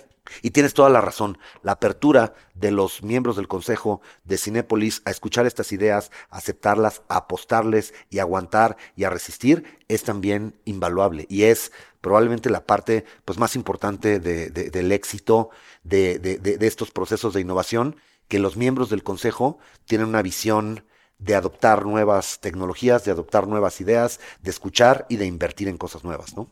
Ahora, Miguel, llevas 25 años en Cinépolis, eres uno de los top 2, 3, no sé cómo se componga bien la cúpula ejecutiva de Ujú. Cinépolis, pero haces 27 otras cosas, o sea, has sido emprendedor, por fuera, inversionista, tienes restaurantes, produces películas, das clases, ahora eres guionista, este, celebridad y International Man of Mystery. ¿A qué hora haces todo esto? ¿Cómo combinas tu vida extracurricular? Que en algunos casos hay como eh, conecte, ¿no? Y, Sí, hay y mucha convergencia. pero ¿cómo le haces? hay mucha, hay mucha convergencia y sabes que yo creo que la clave de todo es la estructura que pongas en tu agenda, en tu día a día. Todos los domingos del año, los 52 domingos del año, duermo en Morelia con mis hijos. Todos los lunes he llevado a mis hijos a la escuela. Todos los lunes se van conmigo en el coche a la escuela. Y todos los lunes, a la hora de la comida, como con mis hijos y mi ex esposa. Unos lunes, un lunes en su casa y un lunes en mi casa. Los cuatro comemos juntos todos los lunes. Eh, y todos los lunes antes de la hora de la comida, obviamente a las 9 de la mañana tengo una junta con todos los países que me reportan y con todos los ejecutivos que me reportan. Es una junta súper disciplinada de 9.00 de la mañana a 10.00 de la mañana. Si alguien llega un segundo tarde, paga una multa. Este, y lo que hacemos al final es que hacemos nuestro festejo de fin de año, nuestro barbecue de fin de año, lo hacemos con las multas que paga la gente, pero además hay un, hay, un seguimiento de quienes deben multa, entonces es el shame de que llegaste tarde ya tres días, tres lunes eh, seguidos. Eh, pero es ponerle estructura a tu calendario. Así como todos los domingos duermo en Morelia, todos los lunes a las 9 de la mañana tengo eh, la junta con mis ejecutivos. Esto te estoy hablando hace 15 años, probablemente, que todos los lunes a las de 9 a 10. Estés en donde estés. Esté en donde esté, esté de vacaciones, me conecto de donde sea, todos los lunes a las 9 de la mañana, hora de Morelia, hora de México. Me conecto aunque esté en Tailandia. Este, y literal, en Tailandia o literal en Corea, me conecto a esa hora.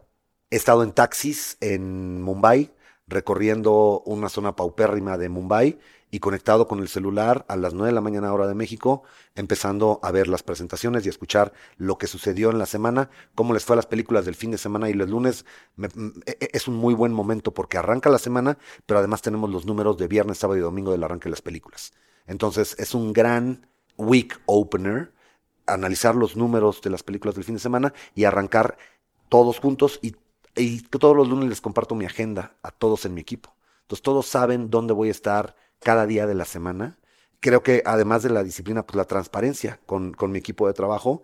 Este, y si estoy de vacaciones, saben que estoy de vacaciones, eh, pero de ahí en fuera les digo los highlights de mi eh, agenda durante la semana y te digo todos los lunes como eh, con mis hijos, con, en familia y ya después empiezo la viajadera y el trotamundos. Pero creo que la parte más importante es ponerle estructura y cuando me estoy preparando para un maratón, mi agenda tiene cuántos kilómetros tengo que correr cada día, cuándo es mi día de descanso. Entonces sé que si el domingo me van a tocar 28 kilómetros, este, pues sé que el sábado me tengo que dormir súper temprano, eh, cenar bien, eh, hidratarme, porque el domingo me va a ir fatal y el lunes voy a llegar a mi junta de lunes a las 9 de la mañana hecho pinole, pero pues tengo que seguirme hidratando. Este, así, todos los lunes cuando he corrido un maratón el domingo, pues si me un domingo, pues, el lunes estoy conectado en mi reunión semanal. Entonces, es una cuestión de ponerle estructura a tu agenda. Y si lo pusiste en tu agenda, cúmplelo. Así como tuvimos hoy esta reunión, eh, y lo que dice en mi agenda... Eh, me dio muchísima pena porque cuando te invité al podcast me respondiste algo que me dio mucho gusto. Me dijiste, oye, qué bien estructurada está esta invitación, muy tecnológica, porque trae un link para reservar. Pues ahora el link traía una dirección donde no era, yo estaba en tu oficina, tú en la mía. Y bueno. y, no, pero, pero bueno, eh, eh, mi, mi, punto al que hago referencia es que si está en mi agenda y dice que voy a estar a las cuatro y media de la tarde en la colonia Roma, pues ahí voy en camino a estar a las cuatro y media de la tarde en la colonia Roma. O sea, eh, planea y ejecuta de acuerdo a lo planeado. Y así, pues como en todo, ¿no? ¿Cómo se ve una mañana tuya normal? ¿Cómo se ven las primeras dos horas de tu día? Pues eh, me despierto, hago ejercicio, este y ¿Siempre corres o haces varía? Eh, varía y, y, a veces corro, a veces nado, a veces hago bici. Eh, estoy a las nueve en punto en mi oficina. Ahora, depende, no, no todas mis mañanas son iguales porque viajo mucho. Entonces todo depende de, de, de, cómo está mi viaje. Por ejemplo, esta semana estuve en Atlanta, estuve en mi junta el lunes en Morelia y de ahí tomé un vuelo que hay a la una de la tarde de Morelia a Dallas y luego de Dallas a Atlanta. Llegué a las 11 de la noche a Atlanta, pero la salida del camioncito del hotel de donde yo estaba al corporativo a donde iba era a las 7.50, eh, entonces aproveché para tener un desayuno a las 7 y cuarto con los que íbamos a ir a esta reunión para que me pusieran al tanto de lo que ellos habían visto el día anterior, voy llegar preparado a la sesión, eh, en esa sesión me tocó dar una plática que pues fui revisando en el vuelo de Dallas a Atlanta, este, y dando feedback en cuanto llegué al hotel. Y, pero creo que eh, es estar pensando y llegar preparado a las, a las ocasiones. Improvisar lo menos que puedas, llegar lo más preparado posible. Por eso me dio mucho gusto la invitación a este podcast, porque estuvo muy bien pensada, estuvo muy bien preparada y a tus speakers les das las preguntas que tienen que pensar in advance. Entonces, eh, pues cuando estoy saliendo de correr y me estoy bañando, o corriendo mismo, estoy pensando, híjole, si me preguntan de mi vida, cuáles creo que son las cosas que, que son más interesantes a comunicar, ¿no? ¿Qué desayunas normalmente? Eh, pues, me encantan los tacos de barbacoa, este, pero no es mi desayuno normal. Eh, desayuno casi siempre jugos. Eh, en fin de semana, sí, no, y, y, y, tacos ahogados en mi casa son un must los sábados. Este, mis hijos les encantan, pero en general aquí en la oficina desayuno bowls de avena, bowls de azaí, jugos, cosas así. ¿Sigues meditando? No, fíjate que es algo que lo he tenido en mi vida on and off eh, de repente le entro muy duro, de repente no, este, pero en este momento no estoy meditando. Sí. ¿Qué es el beneficio más grande que, que puedes palpar de cuando lo retomas? Eh, pues yo creo que cuando lo retomo es cuando siento, cuando me siento off, cuando siento que hay algo en mi persona que no está bien alineado, que lo que estoy sintiendo no es congruente con lo que estoy pensando y que sé que lo correcto es irme a la derecha, pero por algo me quiero ir hacia la izquierda, este, y creo que esos son los momentos en donde he retomado la meditación, porque como que te alinea eh, y te pone mucho más en el presente. Casi siempre que he estado desalineado es porque lo que estoy pensando del futuro no está siendo congruente con lo que estoy haciendo en el presente. Y creo que la meditación es muy poderosa en ese sentido de ponerte en el presente. Y al final creo que el gran regalo que me ha dado a mí la meditación es la respiración. Este poder en cualquier momento, en cualquier lugar, en cualquier circunstancia, aunque te esté pasando una negociación terrible o te estén dando una, noticia durísima, eh, poder regresar a respirar y concentrarte en tu respiración antes de reaccionar y antes de, dejarte ir, eh, creo que es uno de los grandes regalos que me ha dado la meditación. Para cerrar, te voy a hacer unas preguntas más puntuales, te puedes extender como tú quieras. ¿Hay algún documental que hayas visto recientemente y que te haya impactado? Vi en Sundance eh, The Hunting Ground eh, y es un documental que te da muchas cifras del nivel de acoso sexual a las niñas en las universidades en Estados Unidos, las universidades de todo, desde Ivy Leagues hasta universidades eh, regionales. La cifra que más se me quedó clavada en la cabeza, sobre todo que tengo una hija de 15 años que pronto entrará a la universidad, es que el 40% de las niñas que van a una universidad en Estados Unidos reciben algún tipo de ataque sexual. No estoy diciendo violación, de algún tipo de ataque harassment. De acoso, harassment en un bar, en un baño, este e, e incluye violación también, pero casi una de cada dos niñas han recibido algún tipo de ataque. Ese número se me quedó muy fuerte en la cabeza. Y este fue un documental que vi en Sundance. ¿Cuál es el fracaso que más te ha enseñado o que te ha enseñado la lección más valiosa? Más valiosa.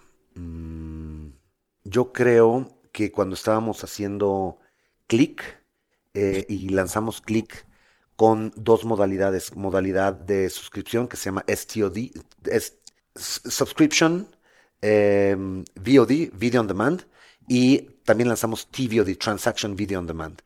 SVOD es competir con Netflix, el modelo de suscripción. TVOD es competirle a iTunes, el modelo de transacción. Que en su momento hablamos del proyecto. Exacto. Y nosotros lo lanzamos empaquetado para competir con dos formatos distintos. Y esa lección que nos dejó y que me dejó en lo personal es que eh, lanzamos algo que nos parecía muy sexy sin haber hecho el suficiente research de cómo piensa el consumidor. Y al lanzarlo nos dimos cuenta que el consumidor era muy difícil comunicarle al consumidor el esquema de ventanas bajo el cual se rige nuestra industria. Y en una ventana es la ventana de exhibición, luego es la ventana de transacción y luego es la ventana de suscripción. Si el cliente nos decía, ya te estoy pagando una suscripción para ver eh, Rápidos y Furiosos Porque hay cosas que no puedo ver ahora. ¿Por qué no puedo ver Rápidos y Furiosos 5? ¿Por qué me la quieres cobrar? Aparte, si ya te estoy pagando una suscripción y ya no está en el cine, además. Y así es como se rige nuestra industria y así son los modelos de negocio nuestros, pero para nosotros era muy complicado explicarle al consumidor eso. Y el momento en el que dejamos el modelo de suscripción, Además, perdimos dinero. Toda esa, mm, esa etapa en donde estuvimos con los dos modelos, estuvimos sangrando cada mes, cada año, este, que, que operamos de manera conjunta. Eh, y al segundo año matamos el modelo de suscripción, nos quedamos con transacción, redujimos toda nuestra operación de clic, le pusimos foco a aquellas cosas que se vincularan más con la ventana de exhibición, que es nuestra ventana de los cines. Entonces dijimos, no hace sentido irnos hasta suscripción, que es la tercera ventana, ¿por qué no nos quedamos con las dos ventanas que están pegadas, que es el cine y la transacción? Y vinculamos lo que ve la gente en el cine con el estreno cuando va a salir ya en el modelo de transacción y nos olvidamos de suscripción y ahí es cuando le, pudimos dar la vuelta a Click y hoy pues Click es una empresa que opera con, con números negros este, y es una empresa rentable pero no le veíamos el fin cuando estábamos con los dos eh, negocios juntos, ¿no? En los cinco últimos años, ¿qué es lo que mejor has aprendido a rechazar o a decir que no? Cosas de mi agenda, invitaciones a este, eventos, foros, comidas, pláticas. Eh, creo que eso es lo que mejor he aprendido a, a, ser muy selectivo. ¿Cómo decides a qué vas y a qué no vas? Ah, yo creo que al, principio, por ejemplo, eh, empecé a hablar mucho en universidades y lo que pasa es que se te provoca una bola de nieve. Entonces, pues ya me, ya me iba hasta Mexicali, aprovechaba, visitaba los cines de Mexicali este, y daba una plática en la Universidad de Mexicali era bueno, era padre, porque eh, te estoy hablando de esto hace 18 años. Y de ahí me pasé como 4 o 5 años en un montón de universidades en México, en León, en Querétaro, en, Tijuana, en Cancún, en Puebla. Este, y ahora lo que decidí es, eh, en vez de estar dando pláticas por todos lados, decidí dar una maestría en una universidad específica en Los Ángeles y dar dos cátedras al año, una en la, en la UDLA en Puebla con un convenio que tenemos de la UDLA y otra en la Canacine. Este, después, ahí en el Inter de repente doy cosas esporádicas, pero estas son como, me decidí enfocar en estas, ¿no? ¿Y tienes alguna manera de rechazarlas políticamente? Bueno, les digo que ahorita ya no lo estoy haciendo, pero les pregunto cuáles son los temas que les parecerían más interesantes y trato de invitar a alguno de mis colegas a que, a que tengan esa participación este, y, ellos vayan y si quieren hablar de marketing, pues le hablo a nuestro director de marketing o a un subdirector o a alguien que maneje palomitas o que maneje campañas, este, que vaya y les hable de nuestras campañas, etcétera. Entonces trato de, de, de que otros ejecutivos tomen estas cosas que igual y no todo mundo le ve valor a pararse en un auditorio lleno de estudiantes y creo que inclusive a mucha gente le da flojera. Este, pues porque hay que prepararse y hay que intentar hacerlo bien. Eh, pero, pero yo sí le veo mucho valor a estar en contacto con los estudiantes eh, y también que nuestra empresa esté presente, en la mente de los estudiantes, ¿no? Me parece algo que tiene mucho valor. Más personalmente, ¿hay algo que hayas aprendido de ti recientemente? Yo creo que lo que más me está modificando mi manera de ver el mundo es esta, esta maestría que estoy tomando en Creative Writing, porque nunca me había expuesto a una disciplina así de artística, así de creativa y así de challenging en el sentido de que me volví a sentir totalmente fuera de mi zona de confort. Y eso, además de que me confronta con mis miedos, me lleva a explorar las partes más creativas para salir adelante de los papers, de los reading reports, de los, de los eh, guiones que tengo que entregar, digo, no, no, no te he contado mucho, pero te destrozan. Estás en un workshop con 10 personas que han publicado tres libros, que les han hecho dos TV shows en networks, networks americanos y están leyendo a este mexicano, que el inglés es su segunda lengua, este, escribiendo una historia y te destrozan. Te dicen, tu personaje no tiene coherencia, no hace sentido la manera en la que lo estás planteando, le falta corazón a tu personaje, el lugar suena que es muy enriquecedor, pero no le sacas todo el jugo que le podría sacar, sales bajoneado. ¿Cómo manejas ese sentimiento? Pues otra vez es respirar, es regresar a estas técnicas que tiene uno para controlarse a sí mismo y pues como dicen los gringos, put your shit together. Este, si te dijeron que el lugar tiene mucho potencial, pues hazles caso, ellos saben más que tú y trata de encontrarle cómo era el árbol y cómo era la flor esa mañana y a qué olía y eh, habría brisa o no y cómo eran las nubes. Eh, sácale jugo a lo que te están diciendo que tiene potencial, este, hazle caso a la gente que sabe. No creas que lo que tú escribiste es una maravilla. Seguro es una porquería, pero la única forma en la que escribas un poquito mejor es haciéndole caso a los que realmente saben, ¿no? Pero en este tema de soportar el rechazo, y sé que sí hemos hablado de resiliencia y de piel gruesa y de determinación y necedad y energía, y...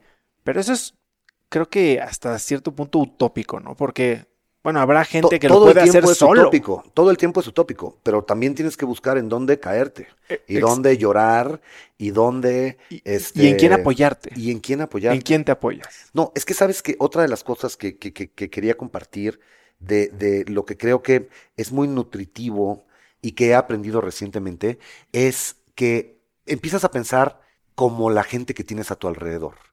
Y la gente que tú decides tener a tu alrededor muy cercana a ti son los que van a moldear la manera en la que estás este pensando. Este concepto de que somos el promedio de las cinco personas con las que pasamos más tiempo, ¿no? Exacto. Y también viene el mundo virtual. Y déjame ir, por ejemplo, a los chats, en donde, eh, eh, en esto que me dices, ¿qué has aprendido a rechazar? He aprendido a rechazar algunos chats eh, que, que, que, pues vaya, que eran muy divertidos y había muchos chistes muy padres, pero no me sumaban en nada. Pero he, he aprendido a mantener otros que que, me entusiasman mucho. Por ejemplo, uno que es muy curioso y a lo mejor no, no, no lo adivinarías, pero es mi chat de los eh, cuates que se graduaron conmigo en economía en 1994, que tienen 47 años igual que yo. Y ese chat es sumamente eh, informativo, porque tengo un economista que viene del sector energético, cuando se discute la reforma energética, él trabaja en BP y estuvo en Irak y nos da los insights más, más, fregones. La verdad, mis compañeros de la carrera son, son gente de primerísima y uno trabaja en la Bolsa Mexicana de Bolsa, se nos cuenta lo de la Bolsa Mexicana, yo trabajo en el mundo del entretenimiento y todos tratamos de compartir desde nuestra trinchera cómo vamos, ¿no? Y qué es interesante de eso. Entonces, ese es uno de los chats que es muy nutritivo y es gente que quizás deje de ver hace muchísimos años, pero es gente súper valiosa que me suma mucho. Bueno, trato de mantener ese tipo de, de, de, de, gente cercana. Bill Gutentag, mi maestro de este Entertainment Business de Stanford, sigue estando en mi gente cercana y es el que me invitó ahora hace dos meses a dar una plática en su clase, pero por ejemplo, yo lo invité al Festival de Cine de Morelia a ser jurado de documental, porque este profesor de Stanford resulta que dirigió dos documentales donde se ganó el Oscar en uno y estuvo nominado al Oscar en el otro.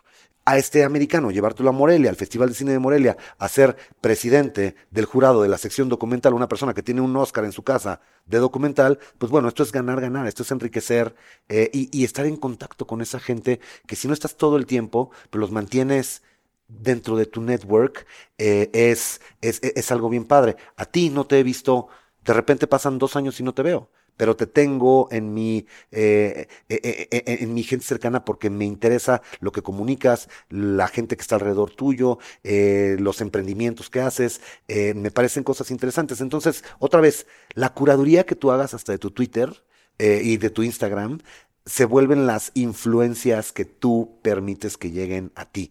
No es solamente de las cinco personas que están alrededor tuya, sino es de tu tweet feed, de tu Instagram feed, este, a quienes lees, a quienes lees, a quienes sí te importa leer, este, y a quienes no te importa leer. Entonces, ¿cuál es el libro más regalado que has hecho? Que más he regalado, que yo más he regalado, eh, es Ayn Rand, Atlas Shrugged. Fíjate que ese no lo he leído. Pues te lo voy a regalar. Lo voy a aceptar con mucho gusto. Exacto. Ayn Rand as a shrug. Ya, con el comentario, yo soy más de audiolibros. Y ya con Bueno, te voy a recomendar un audiolibro espectacular y sucede en India, se llama Shantaram. Es una novela de ficción, pero el audiolibro es una joya porque el narrador del audiolibro, los personajes son los indios con los que convive este personaje principal que es australiano y este personaje australiano habla con acento australiano el narrador te hace todos los acentos. Hay una chava que te la narran guapísima francesa que está en India y, te habla en un inglés de francés, de alguien francés hablando en inglés, este, y en femenino. te enamora. Este, entonces, eh, es como audiolibro, esta es una de las joyas eh, que, que, que, que, encontré, y, y bueno, es una delicia escuchar este audiolibro. Por último, si tuvieras la oportunidad de escribir en el cielo con un avión de estos que escriben nubes, un mensaje para que millones de personas lo vieran, o en tu caso, poner un cine minuto para que millones de personas lo vieran, ¿Qué diría ese mensaje? Pues yo creo que uno de los principales valores que me, que, me, gusta tratar de comunicar y compartir tiene que ver con darnos, con caer en cuenta del valor que tiene la educación. Porque yo toda mi carrera, todo lo que he hecho en mi vida, me preguntaste qué era lo que más me había reinventado y te contesté una cosa académica. Este, me, dijiste que qué era lo que más ahorita me, me movía y te contesté una cosa académica. Eh, para mí, el valor que tiene la educación es quizás el mejor consejo que le podía dar a, dar a alguien que pudiera yo dibujar en el cielo, es edúcate, es trabaja por tu educación y métete cosas en tu cabeza que sean constructivas, que sean productivas. Trabaja en eso y seguramente mañana serás una mejor persona de lo que eres hoy. Y si todos buscáramos tener un mejor nivel educativo, formal o informal, creo que como, como sociedad seríamos más empáticos, seríamos más educados, seríamos eh, más civilizados, seríamos mejores ciudadanos, ¿no? Para mí el valor de la educación, pues es una de las palabras que yo sí pondría allá arriba para que todo el mundo volteara a ver, ¿no? Mike, ha sido una plática riquísima, seguramente mucha gente va a querer contactar contigo. ¿Dónde es eh, el mejor lugar para contactarte, seguirte? Que me manden un, un, mail a mmier.mi.com arroba me, o sea, mmier arroba mi.com o que me sigan en Instagram soy eh, arroba mmier o en Twitter soy arroba miguelmier. Mike, ¿algo más que quieras agregar? Nada más, muchas gracias por, por este tiempo. Me encantó volverte este a ver, ojalá no pasen dos años más. Y la, lo padre de esta entrevista es que pasó la prueba del celular. Pasó la prueba del celular. el celular en una sola ocasión. O sea que muchas gracias. Buenísimo, Mike. Eres un crack. Gracias, muchas gracias. Me encantó platicar con Miguel, hace un tiempo que no lo veía y se nos ocurrieron muchas cosas que podemos hacer juntos. Si te aportó este episodio, por favor suscríbete en iTunes o Spotify para que puedas recibir los que siguen y califícanos en iTunes con 5 estrellas para que más gente nos encuentre. También suscríbete gratis a Viernes de Cracks, que es el boletín que mando cada viernes con 5 tips o recomendaciones rápidas que me hacen mis invitados y que te van a dejar algo muy bueno que comentar el fin de semana. Puedes hacerlo en cracks.la diagonal viernes. También si aprendiste algo de este episodio, mencióname en tus historias de Instagram como arroba osotrava y arroba crackspodcast. También puedes encontrar links a todos los libros, documentales, películas, etcétera de las que hablamos Miguel y yo hoy en cracks.la diagonal Miguel. Esto es todo por hoy, yo soy Osotrava y espero que tengas una gran semana. Este episodio es presentado por Vic. Si me conoces, sabes que soy un consumidor voraz de audiolibros y que he probado todo tipo de aplicaciones para seguir nutriendo mi mente mientras manejo o mientras corro o hago ejercicio, pero sin duda, por mucho, Vic es mi favorita. Con Vic puedes convertirte en una máquina de aprendizaje porque con solo 15 minutos al día puedes leer más de 12 libros al año. En Vic tienen más de 250 mil títulos y puedes escuchar resúmenes de bestsellers en menos de 15 minutos o libros completos, incluido mi libro Haz lo que importa, así como mis Vic originales como Cómo combatir el síndrome del impostor. Vic, por ser escucha de cracks, te regala 7 días de prueba y después contenido ilimitado por solo 167 pesos al mes en un pago anual de 1.999 pesos al suscribirte a Vic. Simplemente ve a cracks.la diagonal Vic. Vic se escribe B alta E E K. Una vez más, es cracks.la diagonal Vic. Este episodio es presentado por Hospital Ángeles Health System. Cada invitado con el que platico en el podcast me abre los ojos a nuevas tecnologías que están impactando de forma positiva la manera en que todos nosotros vivimos. Una de las áreas en las que el avance tecnológico está generando más impacto es en el área de la salud, especialmente con los avances en cirugía robótica que permiten intervenciones con menos sangrado, menos dolor, cicatrices más pequeñas y una recuperación mucho más rápida. Hospital Ángeles Health System tiene tiene el programa de cirugía robótica más robusto en el sector privado en México. Cuenta con 13 robots Da Vinci, el más avanzado y versátil del mundo, y con el mayor número de médicos certificados en cirugía robótica, con la cantidad de horas necesarias para poder operar, ya que tiene el único centro de capacitación de cirugía robótica en todo el país. Este es el futuro de la cirugía. Si quieres conocer más sobre el programa de cirugía robótica de Hospital Ángeles Health System y ver el directorio de doctores, visita cracks.la diagonal ángeles. Una vez más, es cracks.la diagonal ángeles. Consulta a tu médico.